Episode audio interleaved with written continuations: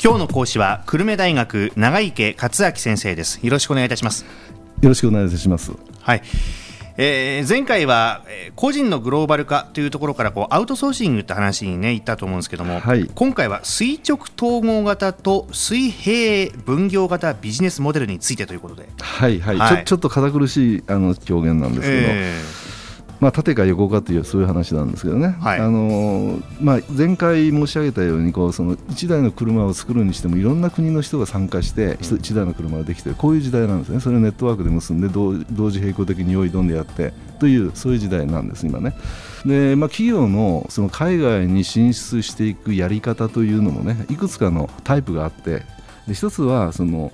100%を自分で自前で出資して自分で子会社を作ってそこで売ったり生産したりしてやってるという会社もあれば、うん、あの海外と手を組んでねでお互いに割り勘でお金会社を作って現地にそしてハーフの会社を作って、うん、そして向こうで売れば、うんあの資本は半額で済むよねと割り勘だからとか従業員も向こうの人使えば販売とかなんとかの人は向こう日本人がわざわざ出かけていくより向こうの方がよく知ってるよねと。こういう感じになってきてそういうそういう形も提携ですよね、うん、あるいは生産だけ作ってくださいと。台湾に作ってとかこういうのは委託生産なんですけどね、はい、で要するにそのグローバルな経営というのは何かというと結局世界的な視野で世界中の市場とお客さん顧客を相手にして世界中の人物金情報ノウハウこういったようなこういうのは経営資源といいますが経営資源を活用して使ってそしてあの強いあの競争に勝つと。こういう経営戦略を取って経営をしている企業のこと。これはまあビジネスグローバル経営とこういうふうに定義しているわけですけどもね、はい、例えばそのアップル今をときめくアップルは例えば iPod、iPhone、iPad こういったような一連の次々とヒット商品出してね、はい、今やそこ事実上の世界標準になってますね。あっという間にね。でも世界最強のこの分野で確立していますと。じゃあアップルのビジネスモデルはどういうビジネスビジネスもつまり商売の形やり方をしているかというと商品全体のコンセプト創造と開発これ自分でやると、はい、マーケティングこれも自分でやると。なぜならば一番高付加価値だから 一番儲かるから。儲かるからね。それで、えそこを担当してます。それで部品とか半製品とか資本材これ機械。それを組み立てる機械、うん、iPhone を作る機械。こういった資本材は多くの場合日本企業とかね、韓国企業とかそういったところに任せてで組み立て生産はもうその EMS というその電子機器専門の大量生産には俺任せろみたいなそういったところに任しちゃうとそして運ぶのはフェデックスとかそういったあの世界的な運送会社に頼むと、うん、というそういう話ですよね。はい、でこういったものはその水平分業型ビジネスモデルとこういうわけです。みんなが横に組んで同時にやっちゃうと。はい、水平ですねまさに。そうそうそうだから例えばあの理論的には例えば研究開発でいうとねその日本とヨーロッパは今8時間なんですよね。はい、時差が。時差がはい、だから今度はヨーロッパとアメリカは、まあ、8時間じゃないけど若干、まあ、同じような感じでこうあの時差があると、はい、そうすると朝日本人の社員がね朝9時から5時まで働くと、うん、で6時にはデートがあるからもう帰ると、うん、ね、でそしてそれインターネットメールであの添付資料でそのあの何でもいいけどその研究開発の資料を3分の1やったからって言ってアメリカのいやあのヨーロッパ8時間。ちょうど送ってた頃に連中は目覚めますよね、でその続きをやると、ね、そしてそれをまたこの9時から5時までやって仕事をやってそれからそのあのあそこに行くとパブに行くと。それで今度またそれを送ってアメリカのなんとかさんというところに送るとアメリカの研究所のそこの会社の同じ社員だけね。でそういった人が朝目覚めて9時に会社出るとメールが届いていると。という時代なんですね。だからそうなってくると1人でねそんなその3日も4日も徹夜して完全徹夜してできないよ。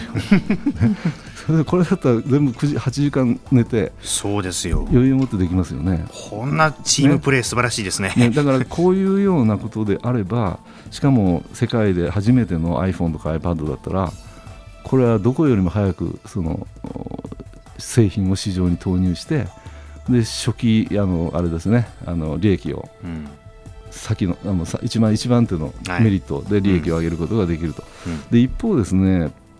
あんまりねあんまりいいことじゃないんだけどこれからまたもっとどんどんどんどんまた日本も頑張る頑張ることは間違いないんだけどこれに対してまあ日本企業というのはですねどあの今まで従来どうしてもそのアメリカ企業もそうだったんだけど途中からそういうふうに脱皮していったんだけど日本企業というのはすべてやっぱり自社でやるんだと、うん、ね、自分の会社のグループ内でやるんだと。ということで全部何でもかんでもやっちゃう部品もやるし完成品もやるし組み立てもやるしこうやつだだけどさすがにそれじゃできないのでアジアとかなんかに工場を作るようになってきたんだけれども、うん、基本的にはねやっぱり自分で自前でやるのが一番いいよねってこうこういう話なんですね。商品によってはそういう方がいいんです。あの技術流出とかなんか防ぐことができるからね、うん、で雇用も守らないといけないから。だからそれはそれでいいんだけど全部を全部じゃなくてもいいわけですよね、うん、でそれちょっと長く引きずりすぎちゃったわけですそのそういったタイプのマネジメント。なのであの結局今ちょっとあの業績があの特に家電3社、ビッグビッグ3がですねちょっと苦戦してますけど、はい、まあ、また当然、日本企業だから復活は復活してくれると思いますしそう信じてますけれども。うん、うん。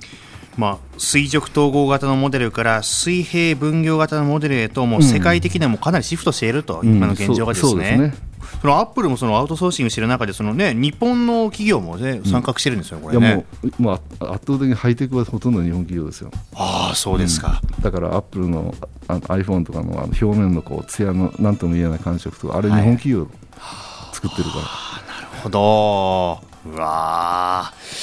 なんか状況が変わってきてるんだなというのをね、実感いたしますね、今回のお話はですね。そうですね、やっぱり本当そういう時代になってきてるんですね。はい、えーえー、非常に、えー、グローバルのお話を今回聞かせていただきました。久留米大学の長池克明先生でした。ありがとうございました。どうもありがとうございました。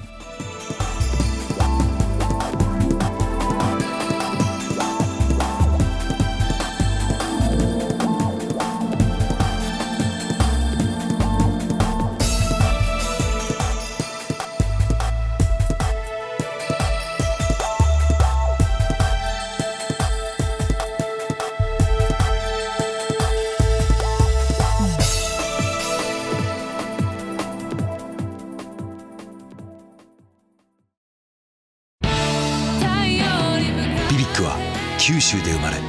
九州の人たちに光を届けています。九州のお客様が光り輝くように。それが QTnet の変わらない思いです。キラキラつながる QTnet。